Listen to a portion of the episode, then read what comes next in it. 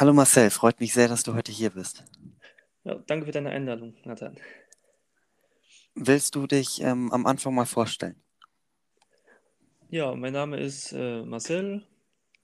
Ich bin äh, 31 Jahre alt, verheiratet, habe zwei Kinder und ähm, ich bin äh, äh, Lokführer bei der Deutschen Bahn. Und ja, ich kann mal ein bisschen was erzählen über meinen Werdegang. Ich bin geboren in, in Weimar in Thüringen. Und dort habe ich auch äh, meinen Schulabschluss gemacht und nach der Schule bin ich dann äh, nach äh, München gezogen. Dort habe ich eine Ausbildung gemacht als Eisenbahner im Betriebsdienst, Fachrichtung Lokführer im Transport.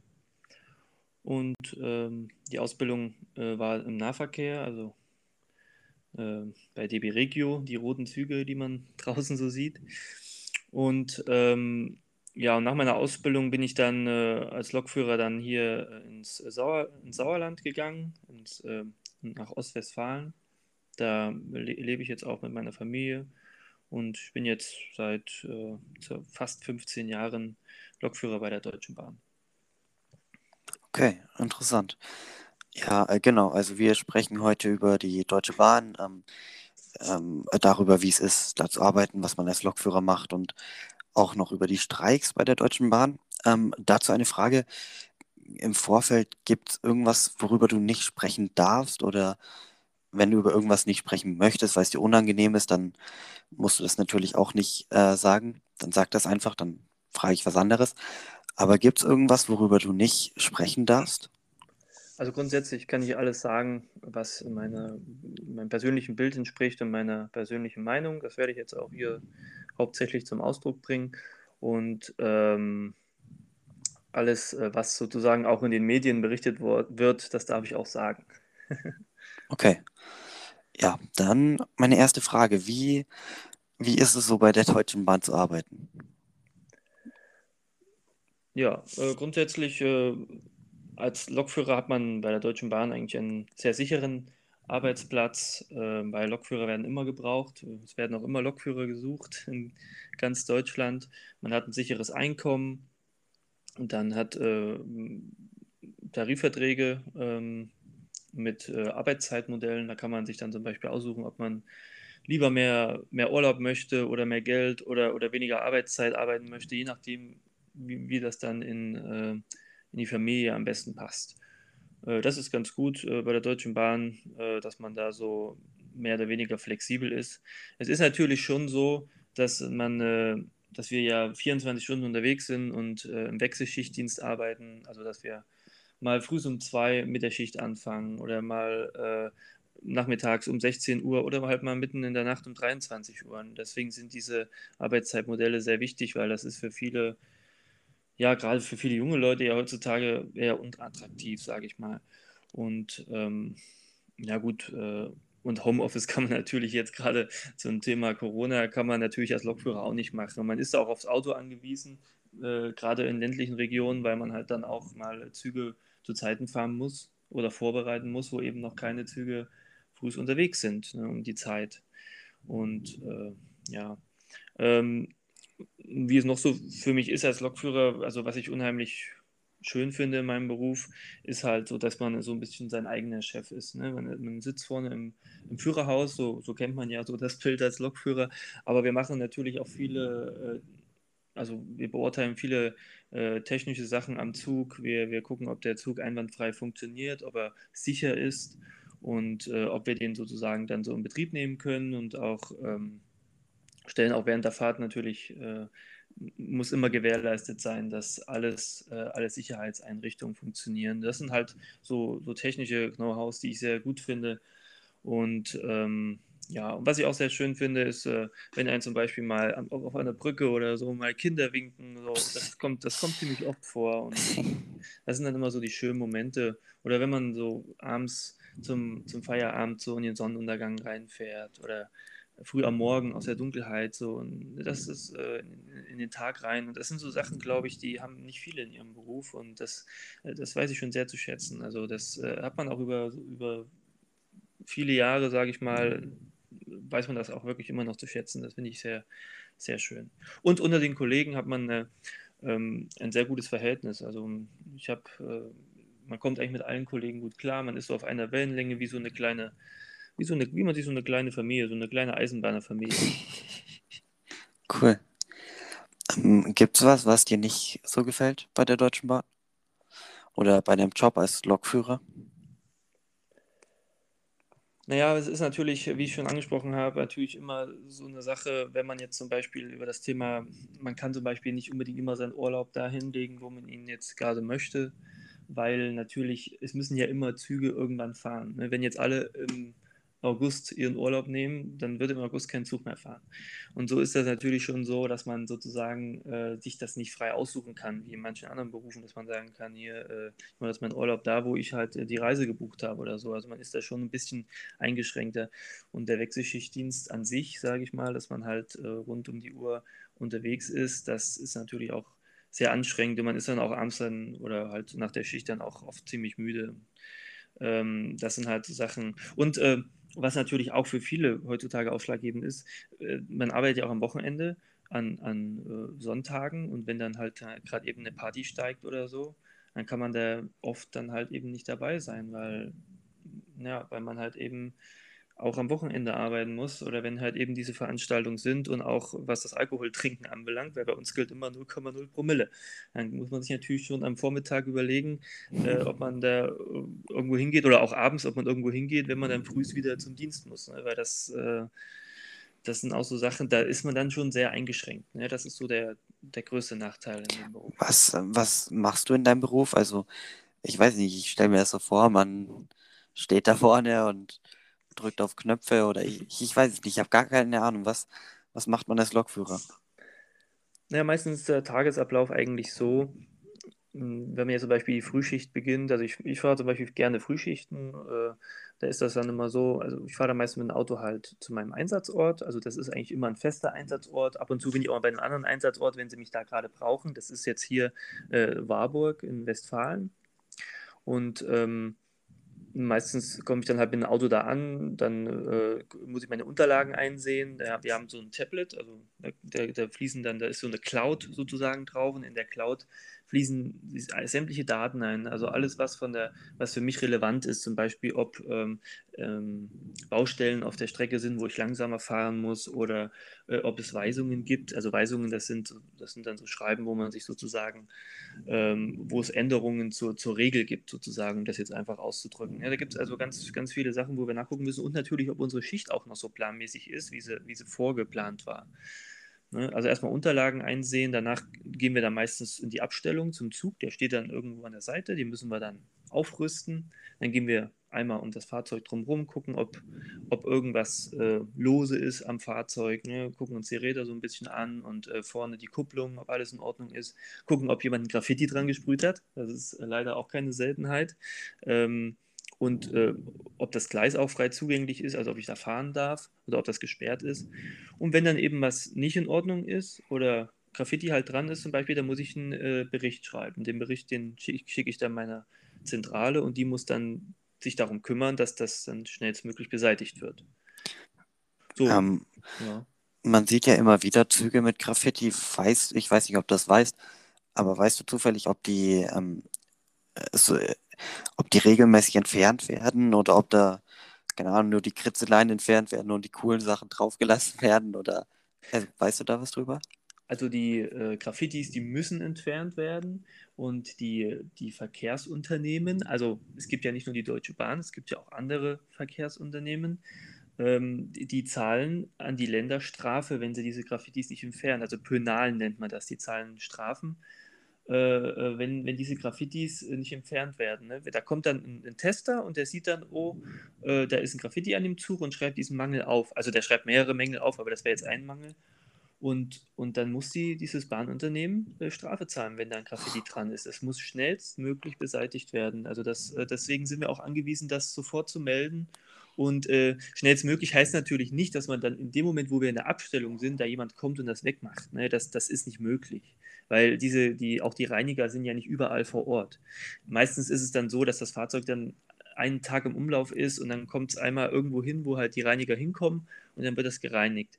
Das ist auch, Graffiti ist auch ein sehr schwieriges Zeug, das, das muss man mit so Spezialreiniger reinigen. Ja, und, und das kann schon mal ein, zwei Tage dauern, weil das Fahrzeug darf ja auch nicht ausfallen. Man darf ja dann, das Fahrzeug muss ja fahren, ansonsten äh, ja, fällt der Zug aus. Ne? Das ist auch, kann auch durch einen Graffiti passieren, durchaus, wenn, wenn die vorne die Scheibe zusprühen zum Beispiel. Ne? ah, krass. Ja. Hast du sowas schon mal erlebt, dass an deinem Zug irgendwie Graffiti war oder an deiner ja. Scheibe oder so? Also hier in Nordrhein-Westfalen, also ich bin ich schon der Meinung, dass das sehr häufig ist. Also im Vergleich zu anderen äh, Gegenden, sage ich mal. Ja, das sind halt, über Nacht wird der halt oft besprüht und ja, wir sind halt, äh, für uns ist das immer ein Ärgernis. Erstmal sieht es nicht schön aus, es stinkt und äh, manch, oft können die Fahrgäste dann auch schon gar nicht mehr aus dem Zug rausgucken. Ne?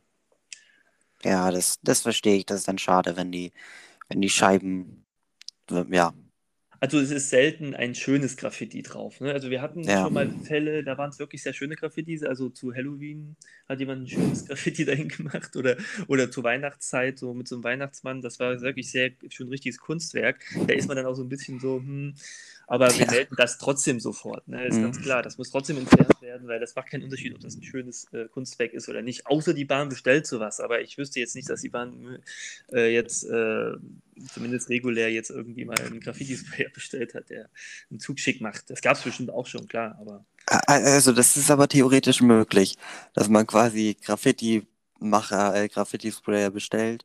Na, meistens ist es so, dass, dass die geklebt werden, die Züge mit Folie. Wenn jetzt irgendwo mal, es gibt ja so, in, so Züge, die dann, wir hatten mal jetzt, wir fahren ja auch nach Winterberg in so eine Skiregion und da hat man mal für diese, für die Skifahrer so eine Werbeaktion gemacht, da hat man dann so eine Folie auf den Zug draufgeklebt. Eher sowas, weil Graffiti macht ja den Lack auch kaputt. Ne? So, eine, so eine Folie, die klebt man einfach drüber, die kann man wieder abziehen. Hm. Okay, interessant. okay, zurück zu meinen Fragen. Ja, genau. ähm, also ich war jetzt noch nicht ganz fertig, ich weiß nicht, so. ähm, ich war jetzt noch so beim Weg zum Zug. Ne? Wir haben jetzt ja, erzähl einen Rund weiter, erzähl Rundgang weiter. im Zug gemacht.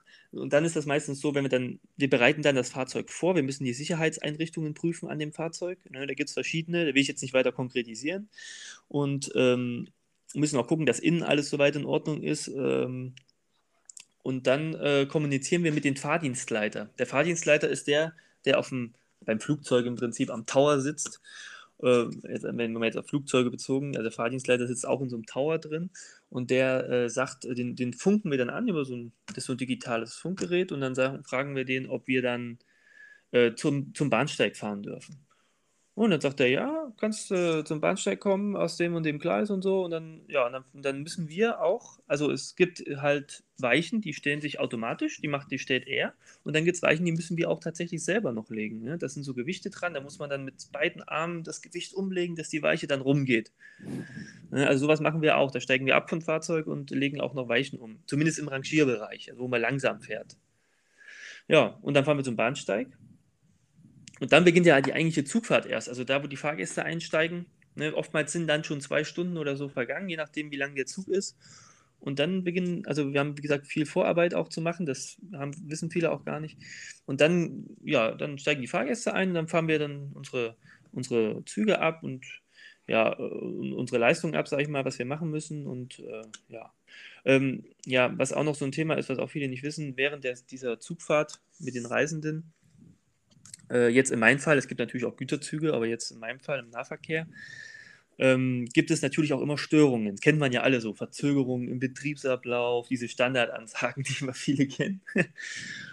ähm, und das sind wirklich Sachen, muss ich ehrlich sagen, die treten halt ziemlich oft auf, ne? weil wir halt nicht wie wir an der Straße einfach ausweichen können, sondern wir fahren eben auf Schienen. Wir können ja nicht eben rüberspringen oder äh, zur Seite fahren oder so. Ne? Und und dann sind wir eben auch auf, haben wir auch mal Störungen. Da kann eine Weiche gestört sein, eine Weiche, die nicht rumgeht. Dann kann ein Bahnübergang gestört sein, dass ein Auto zum Beispiel den Bahnübergang kaputt gefahren hat. Das kommt regelmäßig vor.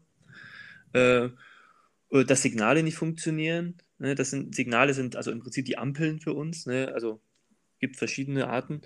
Und ähm, oder das, auch das Fahrgäste randalieren, ne? gibt es auch. Äh, oder in der Tür stehen bleiben und ihren Kumpel noch eben mal, ey, komm, ich halte noch die Tür auf, eben. Ne? Das sind alles Sachen, die auch zu Verspätungen führen letztendlich. Und Unwetter, das ist auch noch so eine Sache. Das sind alles so Sachen, mit denen müssen wir uns dann äh, beschäftigen. Ne? Und dann müssen wir schauen, zum Beispiel, äh, äh dass, wenn es jetzt eine Störung auf der Strecke ist, wenn, wenn jetzt zum Beispiel, wie gesagt, ein Bahnübergang gestört ist, zum Beispiel, dann bekommen wir so einen Befehl und mit dem vom Fahrdienstleiter, das ist so, also schriftlich wird das gemacht. Und mit diesem Befehl dürfen wir dann über einen offenen Bahnübergang zum Beispiel fahren. Ne? Langsam natürlich. Äh, das, da gibt es dann so gewisse Vorschriften, an die wir uns halten müssen. Das ist jetzt nur so ein Beispiel.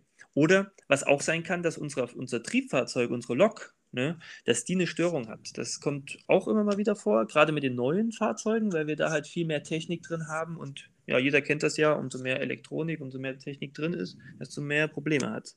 Und das macht dann auch die Erfahrung als Lokführer aus. Wie lange man da dabei ist, desto besser kennt man sich dann aus, diese Störung schnellstmöglich zu beheben. Ne? Ja. Also es ist ein bisschen mehr als nur rumstehen und Knöpfe drücken. Ja, genau. Und das macht dann auch Stress. Also so eine Störung kann auch Stress machen, weil die Fahrgäste ein Jahr im Nacken sitzen, die wollen ihre Anschlusszüge kriegen und äh, man ist ja eigentlich selber beschäftigt, damit die Störung zu beheben. Man wird dann ständig gefragt, ja, äh, wann geht es denn hier weiter und äh, wie lange dauert das noch? Ich meine, ich informiere auch die Fahrgäste, ich mache eine Ansage und so, wenn sie denn ankommt. Manchmal kommt sie auch nicht an. ähm, und, und das sind halt so Situationen, die dann auch mal stressig sind. Aber umso mehr man so routinierter ist, desto mehr kann man mit so einer Situation umgehen. Und wenn man den Fahrgästen das ordentlich erklärt, die meisten sind dann eigentlich schon so, dass sie das eigentlich verstehen. Die ärgern sich zwar, dass sie ihr Anschlusszug dann nicht kriegen, aber das kann ich ja in dem Moment auch nicht ändern. Das ist einfach so. Mhm. Ne? Und äh, so, und ein was noch, das letzte, ich will jetzt nicht zu lang werden, ein das Wichtige noch, und wir sind natürlich auch jederzeit äh, helfende Kraft. Ne? Wenn jemand irgendwie Hilfe braucht, in den Zug einzusteigen, wir gucken aus dem Fenster, was ja auch viele mal sehen, wir gucken ja mal raus. Manche Züge haben auch Kameras, da sieht man das dann nicht, dass wir rausgucken oder auch im Zug. Und wenn, ich, wenn wir sehen, da ist jemand, der Hilfe beim Einsteigen braucht, zum Beispiel einen Rollstuhl oder so, dann, dann legen wir da eine Rampe hin und so und dann äh, helfen wir da rein. Ne? Oder, oder wenn jemand hinten im Zug halt äh, randaliert oder so, dann sind wir auch diejenigen, die dann verantwortlich sind, sich um den Randalierer zu kümmern. Ne? Und dann, was macht ihr dann? Ja, das hängt immer davon ab, ob ein, ob ein Schaffner dabei ist, also Schaffner sagt man ja so umgangssprachlich, aber bei uns heißen die eigentlich Kundenbetreuer, oder, oder ob wir alleine sind. Und äh, wir müssen dann natürlich, äh, wenn ich alleine bin, ist das dann schon so, dass ich dann äh, auf jeden Fall bis zum nächsten Bahnhof noch fahre. Ich beobachte die Situation und versuche dann dort die Polizei schnellstmöglichst ranzukriegen, ne, dass die sich dann um den Fall kümmern. Äh, oftmals reicht aber meistens, also zu 90 Prozent reicht eine Durchsage. Weil wenn die wissen, oh, die, mich sieht einer, auf einmal mhm. sind die ganz anders. Ja, das hat mir auch geholfen. Okay, ähm, ja, du hast gerade erwähnt, Rollstuhlfahrer, das interessiert mich persönlich natürlich auch. Ja. Ähm, ich bin auch schon Zug gefahren mit dem Rollstuhl. Aber wie, wie, ist das, wie ist dein Eindruck, wie gut äh, funktioniert das? So, weißt, was, ja, was denkst du darüber? Findest du, das klappt gut oder ja? Also es, es, wird mal, es, es klappt immer besser. Ne? Wir haben jetzt die letzten Jahre viele Bahnsteige angeglichen, dass die Einstiege zwischen dem Zug und dem Bahnsteig auf gleicher Höhe sind. Das war ja früher nicht so. Das früher ist mir auch aufgefallen, das ist echt cool. Genau, früher muss man immer eine Treppe hochgehen oder man hat halt nur bei den, bei den Fernverkehrszügen, bei den ICEs ist es heute noch nicht so, aber die haben ja dann meistens diese, an den großen Bahnhöfen gibt es ja diese, ähm, ich weiß gar nicht, wie die heißen, solche Lifte, ne, wo man, wo man ich, ich weiß auch nicht, wie die heißen die anderen an die Tür ranfahren und dann rein. Und im, Nahverkehr ist das so, wir haben, wir haben natürlich hier so, ähm, erstens mal kommt man meistens, die meisten Rollstuhlfahrer kommen von alleine rein. Die sagen auch, ich mache das von alleine, ne? Und dann machen wir die Türen auf, so, ne, dass, dass die nicht zu, wieder automatisch zugehen. Manche Türen gehen ja automatisch wieder zu, dass die aufbleiben und dann fahren die einfach rein mit Vollgas. Ne? Solche gibt es auch. Und dann gibt es halt anderen Fahrgäste, die halt äh, einen E-Rolli haben, ne? Und die, bei denen ist es halt schwieriger. Die können nicht einfach da reinrumsen, weil dann kann da was kaputt gehen. Die sind ja auch ziemlich teuer. Ja. Und dann, und dann äh, gehen wir halt nach hinten und legen dann einfach eine Rampe hin. Manche Fahrzeuge haben auch eine elektronische Rampe, die man so mit einem Knopf rausdrücken kann. Genau.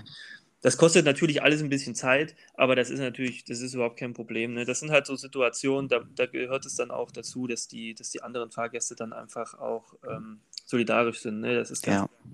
Oder wir natürlich auch. ne? Aber dass das, äh, wenn, ne, wir kriegen das in der Regel dann auch von der Mobilitätszentrale gemeldet, dass ein Fahrstuhlfahrer, äh, Rollstuhlfahrer kommt. Und, und äh, wir können uns dann auch schon darauf vorbereiten, ne? weil ich muss, ich kann ja nicht einfach äh, hintergehen, meine Tür offen lassen und äh, dann steigt jemand vorne ein und fährt den Zug weiter oder so. Ne? ja. Dann, wenn, wenn wir ankommen, sichern, ich muss äh, also sicher mit der Bremse, ne, Bremse anziehen. Das geht auch nicht so, dass man da einfach einen Knopf drückt und ist die Bremse. Das dauert auch alles eine Zeit, also ein paar Sekunden. Jetzt momentan muss ich ja die Maske noch aufsetzen und dann, und dann ähm, dann die Tür halt hinter mir abschließen und solche Sachen halt. Äh, und die Rampe rausholen aus dem Schrank. Ja, das, ja genau. Kann man dann schon vorbereiten, wenn man dann zum Beispiel Bescheid weiß äh, von der Mobilitätszentrale, dass ein, dass ein Rollstuhlfahrer kommt. Deswegen ist auch besonders wichtig, dass man sich als Rollstuhlfahrer, wenn möglich, äh, sich dann entsprechend dort anmeldet. Genau, genau. Also das äh, kann ich ja auch kurz aus meiner Erfahrung erzählen und euch an der Stelle auch loben als Deutsche Bahn und äh, Lokführer und alles. Es war manchmal chaotisch und manchmal dringen die Infos nicht weiter und weiß ich nicht. Aber prinzipiell ist es trotzdem so, dass es trotzdem relativ gut klappt. Man meldet sich halt am besten einen Tag vorher an, sagt, dass man kommt. Und meistens, bisher nicht immer bei mir, aber meistens bekommt man dann auch gesagt, ja, das und das Gleis geht nicht, ist ein Aufzug kaputt. Und ähm, die Lokführer waren auch immer sehr freundlich, legen halt dann diese Rampe raus und klappt alles äh, besser als man denkt. Ist ja. ja. Für uns, für mhm. uns ist immer, äh, immer wichtig, äh, egal ob das jetzt Rollstuhlfahrer sind oder normale Fahrgäste, ist einfach, dass man mit uns kommuniziert. Ne? Wenn die Leute mhm. auch einfach mal vorne ans Fenster kommen und, und äh, sagen, äh, ich brauche ich brauch mal eben Hilfe oder so, äh, ist das immer einfacher als manche Reisende, die sich dann an die, an die Tür stellen und ich gar nicht weiß, ob derjenige jetzt mit will oder ob er nur jemanden verabschiedet. Ne? Das sind so mhm. Situationen, die sehen die Fahrgäste immer nicht. Dabei möchte dieser Fahrgast mir eigentlich nur sagen, er braucht jetzt gerade Hilfe. Ne? Äh, das sind auch so Situationen, wo ich sage, ähm, kommt einfach kurz nach vorne. Wenn, wenn ihr denn wisst, wo vorne ist, ist immer die Frage, wie rum fährt der Zug. Ja, Aber wenn man jetzt natürlich erfahrungsgemäß oft da fährt und man braucht, ist auf Hilfe angewiesen, einfach mal kurz äh, mhm. vor vorne kommen oder, oder halt wirklich winken oder den Arm hochhalten, dass wir wissen, ah, derjenige äh, braucht jetzt wirklich meine Hilfe. Ne? Okay. Ja, okay. Finde ich äh, sehr interessante Sachen. Ähm, ein anderes Thema und zwar,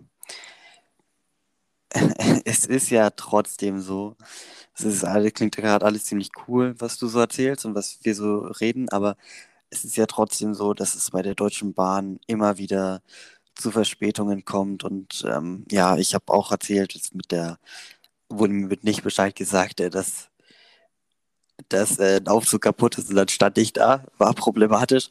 Aber jetzt prinzipiell so äh, keine Kleinigkeiten, sondern auch so die großen strukturellen Sachen. Was findest du, sind so die Probleme bei der Deutschen Bahn?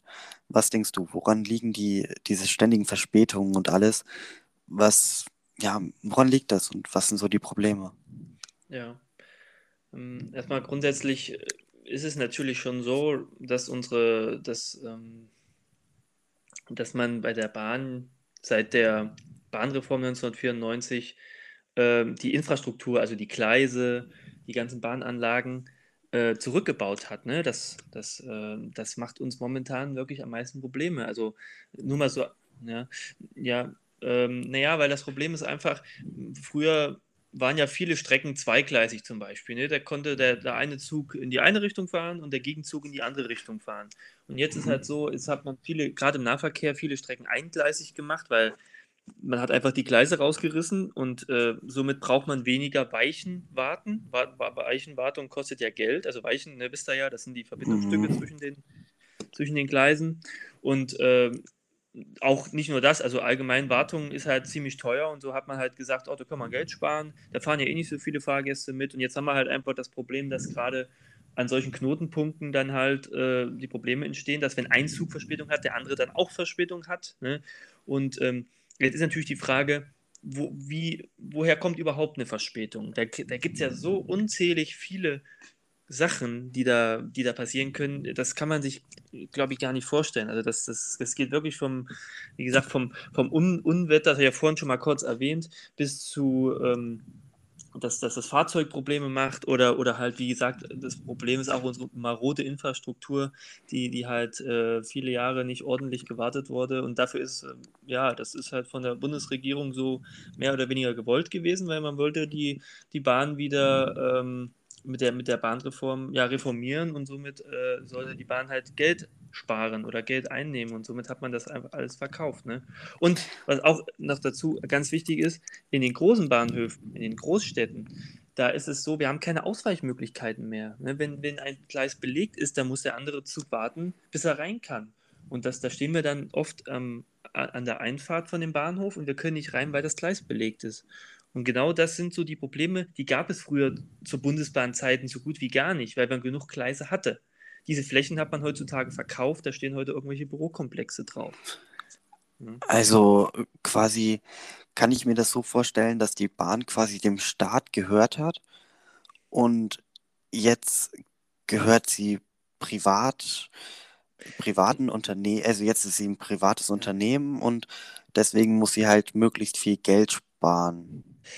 Ja, das ist, äh, die Deutsche Bahn ist, glaube ich, in ganz Deutschland so ein Sonder, hat so einen Sonderstatus. Also eigentlich gehört die Deutsche Bahn immer noch zu 100 Prozent dem Staat. Ähm, nur sie ist als Aktiengesellschaft geführt, ist aber nie an die Börse gegangen. Das ist jetzt ein anderes Thema. ist auch besser so.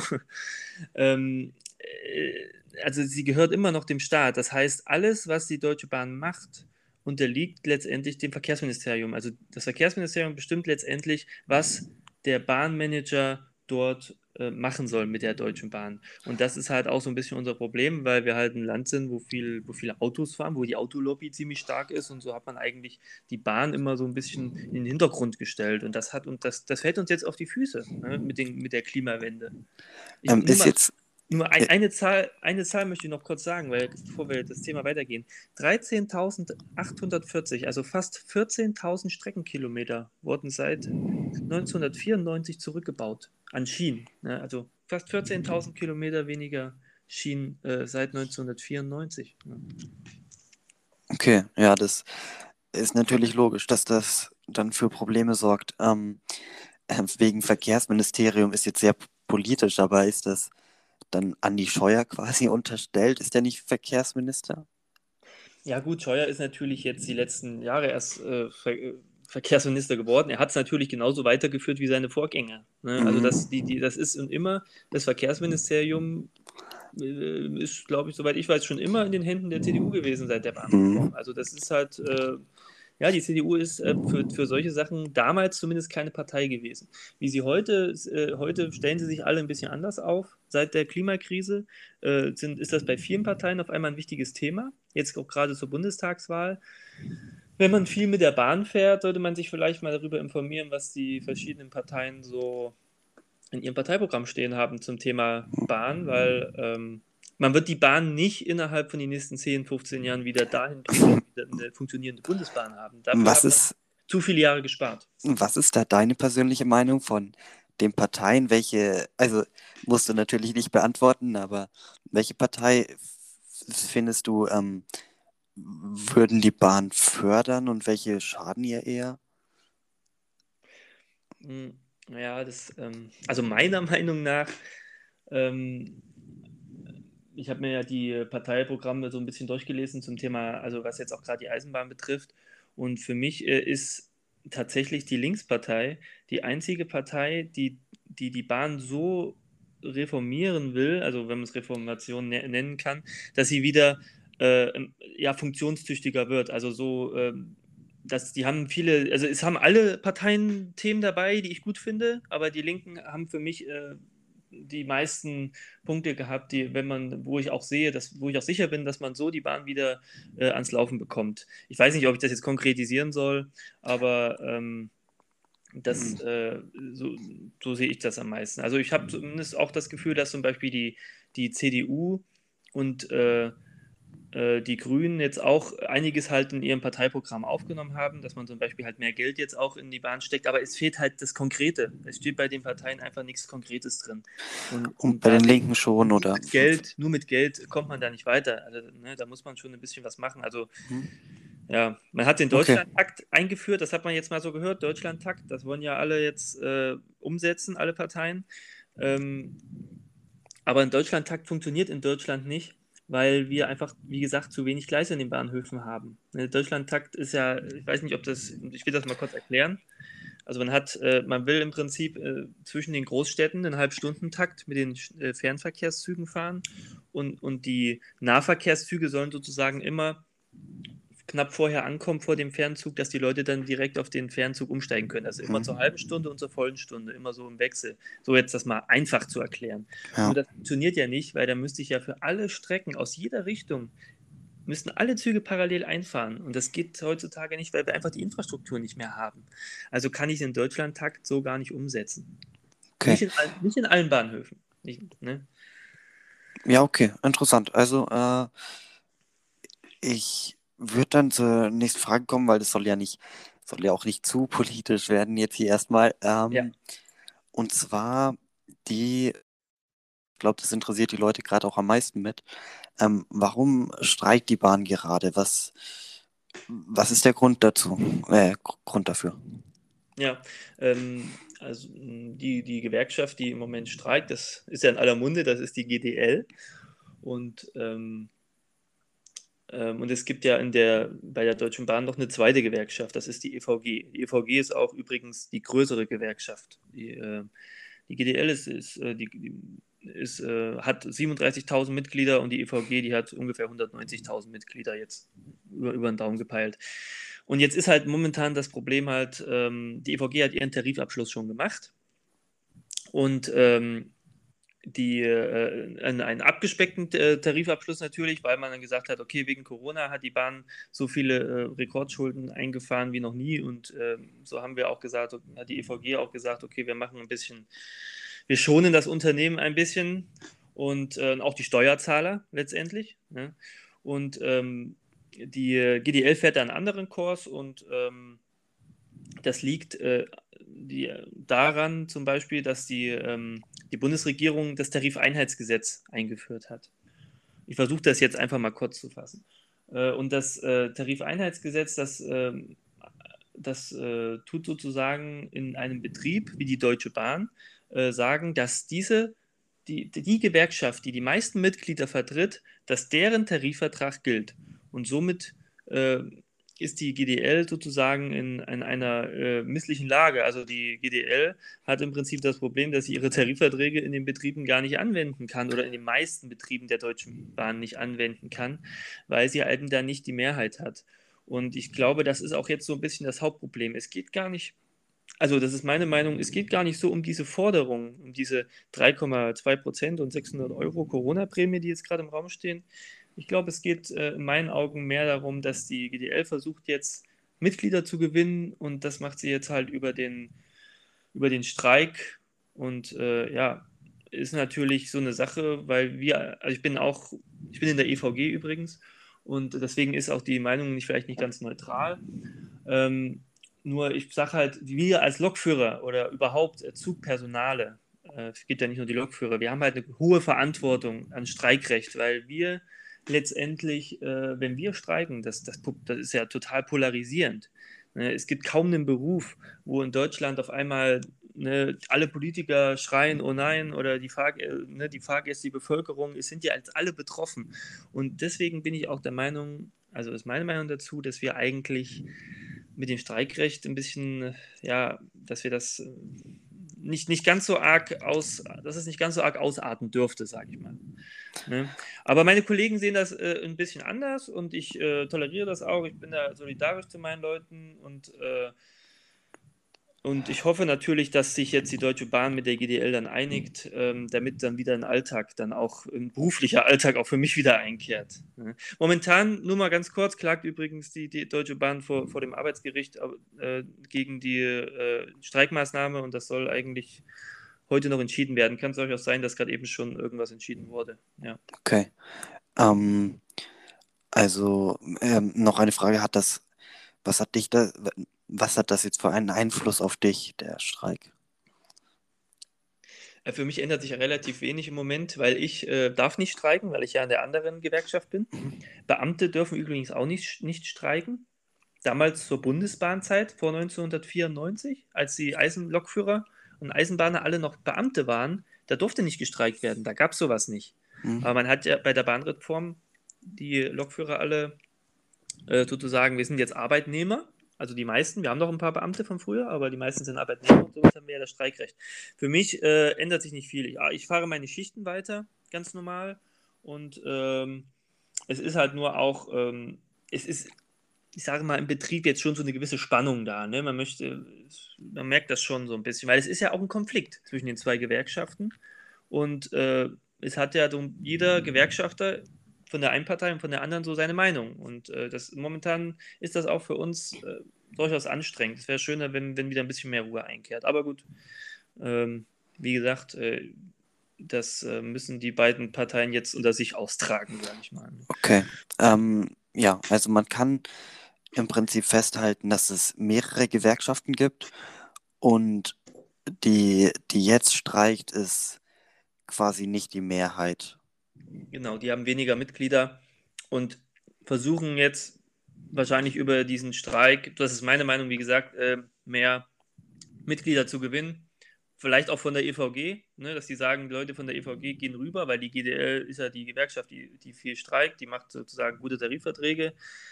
Äh, das so, so das Meinungsbild von den äh, manchen Kollegen vielleicht. Aber ich bin auch der Meinung, dass meine EVG, da wo ich jetzt vertreten bin, auch sehr gute Tarifverträge abschließt. Hm. Okay. Also ich denke, man muss da ein bisschen jetzt sortieren, was ist jetzt, äh, was ist jetzt Fakt, was ist jetzt deine Meinung. Du bist da nicht ganz neutral und das ist ja voll okay. Ja, Aber das fällt, das fällt mir auch schwer, das so ein bisschen zu differenzieren. Das merkt man vielleicht, weil ähm, ähm, es ist halt äh, eine Konfliktsituation, sag ich mal. Ja, klar. Ja, klar, und das ist ja auch voll okay. Aber prinzipiell finde ich das unglaublich spannend, da ein bisschen Einblick zu bekommen, weil ich habe da ja von außen fast gar, kein, gar keine Ahnung, was da abläuft, höchstens ein bisschen aus den Nachrichten. Ähm, also ist schon sehr spannend, das von dir zu hören dann auch und wie du als Bahnmitarbeiter auch darüber denkst. Und ja, es, ich bedanke mich auf jeden Fall für die ganzen Einblicke. Ich würde auch zum Schluss kommen. Gibt es denn noch irgendwas, was du gerne gerne noch den Leuten mitgeben würdest? Äh, ja, also wir haben, ähm, wir, wir suchen bei der Deutschen Bahn händerings äh, immer Lokführer, ne? Ähm, also das äh, ist schon mal klar und äh, die Ausbildung wird auch gut, also für, eine, für einen Auszubildenden gut vergütet. Erstmal Werbung machen für den Job, okay. ja. ja, weil ich sag mal so, jeder Kollege, der, den wir mehr haben, äh, ist für mich auch oder für meine Kollegen dann auch entsprechende Entlastung, ne? weil hm, die suchen immer, immer Leute und ähm, und das ist eigentlich an sich ein, äh, ein, schöner Beruf, wenn man damit klarkommt, dass man halt äh, nicht so flexibel dann in, seiner, in seinem Privatleben dann ist, sozusagen, sage ich mal. Ja, ähm, ja äh, ich kann auf jeden Fall sagen, äh, zu den, äh, wenn, wenn, äh, wenn, wenn man selber jetzt so Bahnreisenden oder so spricht, sage ich mal, ähm, dass, ähm, ach nee, er ist doof, lass mal weg. okay. Danke, dass du da warst. Danke für die ganzen Einblicke. Ähm, hat mich sehr gefreut. Ja, mir auch. Hat sehr, sehr viel Spaß gemacht. okay. Dann auf Wiedersehen. Ja, tschüss. Tschüss.